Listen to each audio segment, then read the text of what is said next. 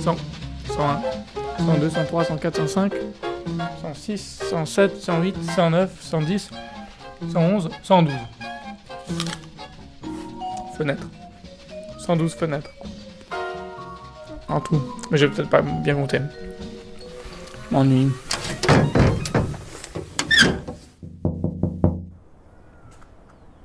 Il sort tôt le matin, à l'heure où l'ombre couvre encore les pavés de la cour. D'un pas tranquille, il visite avec son arrosoir chacune des plantes dans leur pot. Et lorsque le temps est beau, il attend avec elle l'arrivée du soleil, assis sur une chaise en plastique. C'est un vieil homme, mais le temps magnanime a conservé net les lignes de son visage. Depuis le début du confinement, j'observe son manège quotidien. Du haut de ma fenêtre, je me dis parfois qu'il ressemble à Clint Eastwood, avec ses cheveux mi-longs tirés en arrière, ses joues creuses et ses lèvres fines qui s'étirent parfois en un demi-sourire. Mais ce matin, il a levé la tête vers ma fenêtre. Et il n'avait pas le regard dur d'un cow-boy, les yeux plissés, prêts à dégainer, mais des iris bleus qui éclairaient son visage d'une douceur triste. Et c'est là que je l'ai reconnu. Je sais que vous ne me croirez pas, mais je vous jure, le vieux monsieur qui habite l'appartement du rez-de-chaussée de l'immeuble en face du mien, eh bien ce vieux monsieur, c'est Nino Ferrer. La maison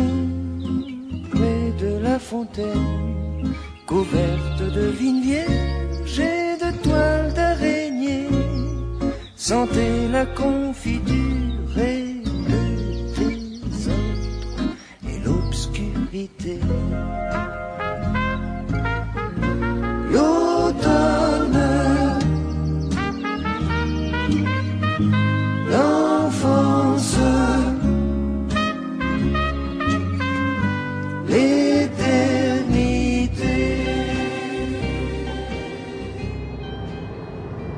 Pourtant, dans mes premiers souvenirs de lui, je lui imaginais un visage bien différent.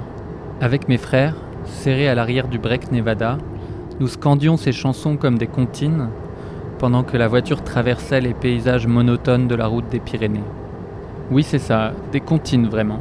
Des énumérations de noms, d'objets et de lieux qui s'allongent jusqu'à l'absurde.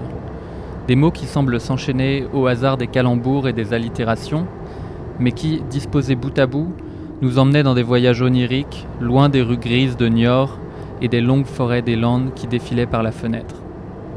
On laissait la voiture et on partait avec Nino suivre Mamadou Mémé en Antarctique, ou alors on allait jusqu'à Zanzibar, où il avait entendu que peut-être s'y trouverait son copain Bismarck.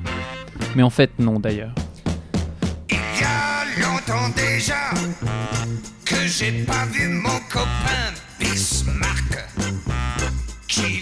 faisait cornac dans un cirque et traduisait Pétrarque en turc.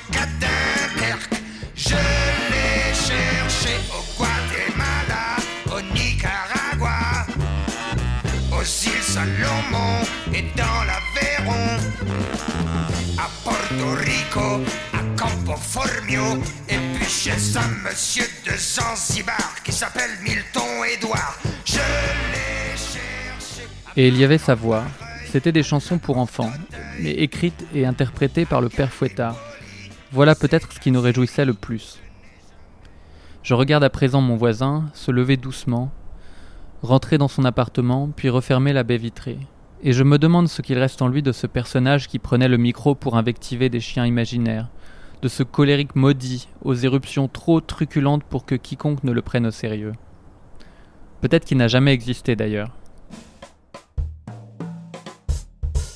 À l'été 1965, Nino Ferrer a 30 ans. Il a enchaîné les petits succès rive gauche, à la contrebasse, à la guitare, au chant, passant du jazz au rhythm and blues. Il est repéré, oui, mais on ne dirait pas qu'il a percé. La reconnaissance du grand public lui manque. Sa vingtaine est derrière lui, et devant, la route est vide.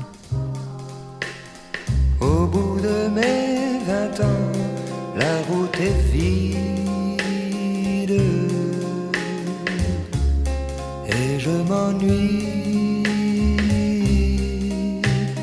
J'ai perdu mes amours et ma jeunesse et mes amis. Ma fenêtre s'ouvre sur un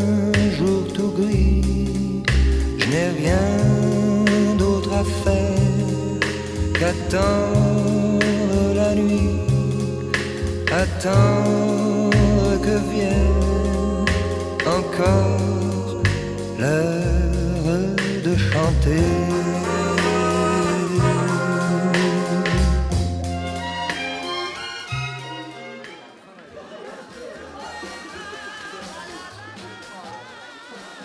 On est en 65 donc, et Nino a 30 ans. Il passe son été à tourner dans les clubs du sud de la France. Et c'est là que va se retourner la fortune. Ça se passe dans un restaurant-club de Saint-Raphaël. C'est l'entracte, Nino est descendu de scène. Il se délasse pendant que le DJ passe un disque du jeune Stevie Wonder.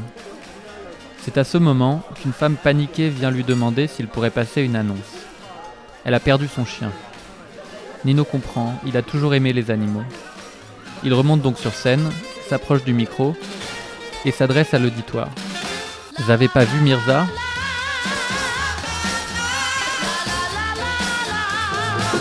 J'avais pas vu Mirza.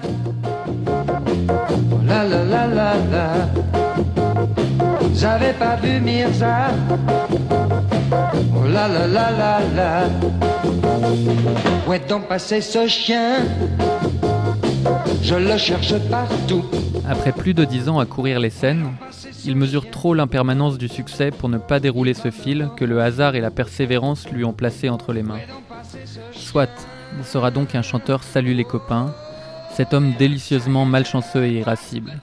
Juste le temps de régler ses comptes avec la gloire et avec Alexandre.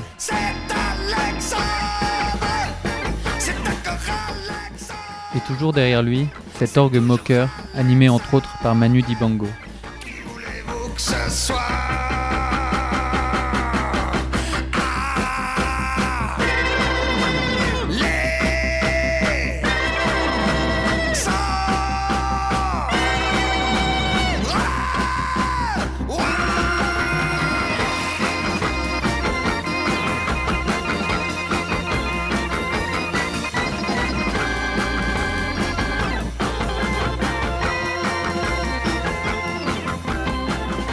c'est la nouvelle, euh, nouveau changement là aussi, 10 ans hors de scène et tout d'un coup, depuis la semaine dernière, euh, on retrouve Nino Ferrer sur, sur les tréteaux. euh, Ouais, ouais, je suis quand même surpris. Parce vous a eu vous aviez annoncé que vous vouliez vous retirer à la campagne ou presque, vivre une vie euh, très écologique. Bah, je me suis retiré à la campagne. je Et là, vous repartez dans le showbiz. Ouais, mais il paraît que depuis quelques années, il y a eu une évolution en France euh, au niveau du public, des jeunes, qu'il y a maintenant des gens jeunes qui aiment euh, le rock and roll et la pop musique. Et... Bon, alors je vais, je vais voir. Vous croyez que c'est un public qui va retrouver Nino Ferrer avec plaisir? Ah, ça, j'en sais rien, je sais pas très bien lequel, Nino Ferrer, vous savez, parce que comme. Euh, comme je fais des chansons différentes suivant les humeurs du jour, euh, enfin comme vous pouvez avoir envie de manger des spaghettis un jour et de la pizza le lendemain, euh, moi il me vient un jour une chanson d'amour et le lendemain une chanson gaie ou, ou triste ou engagée, suivant ce qui se passe dans le monde et ce que je ressens. Alors après mai 68, il est passé à autre chose, sans trop regarder en arrière. Une partie du public d'avant est restée à quai, tout comme le costume du chanteur Yéyé. C'est comme ça. Mais aujourd'hui, de l'autre côté de la cour, j'ai plaisir à imaginer qu'il s'emporte toujours avec fracas, derrière ses fenêtres closes lorsqu'il ne retrouve plus ses clés. Même s'il le fait surtout pour s'amuser un peu, pour s'amuser avec ce personnage qu'il habita un temps à la fin des années 60. À à 60 ans, vous êtes un sage? On l'est forcément plus euh, à 60 ans, oui, parce qu'on a plus d'expérience, parce qu'on a appris quand même à mieux se tenir dans la vie, et parce qu'on a aussi, euh, on a peut-être moins de désir aussi, on n'a pas ce désir forcené qui vous ronge les tripes euh, quand on a 20 ans, quoi. C'est pas exactement pareil. Mais je trouve que c'est un, bel âge. Moi, en fait, euh, j'ai remarqué que plus on avance dans la vie, et plus en fait on est heureux. En tout cas, ça a été, ça a été mon cas.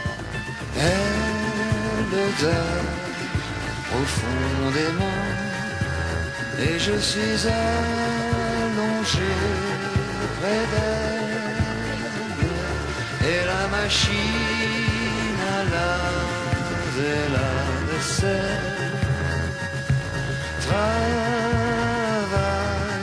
dans la cuisine avec un bruit régulier de train, de nuit, les changements de rythme aux différentes phases du programme de lavage sont comme des passages de tunnels ou de viaducs. Et parfois, un aiguillage provoque un claquement qui se répercute à chaque bougie et trouble pendant un instant la paisible respiration de cette jeune fille qui ressemble à un train et que je regarde dormir à travers la nuit.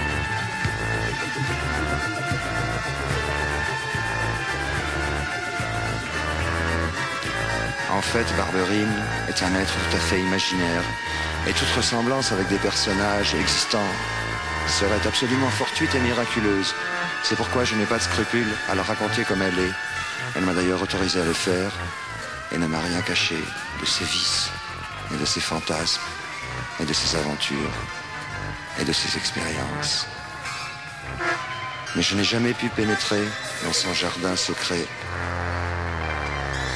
et parfumé de tubéreuses.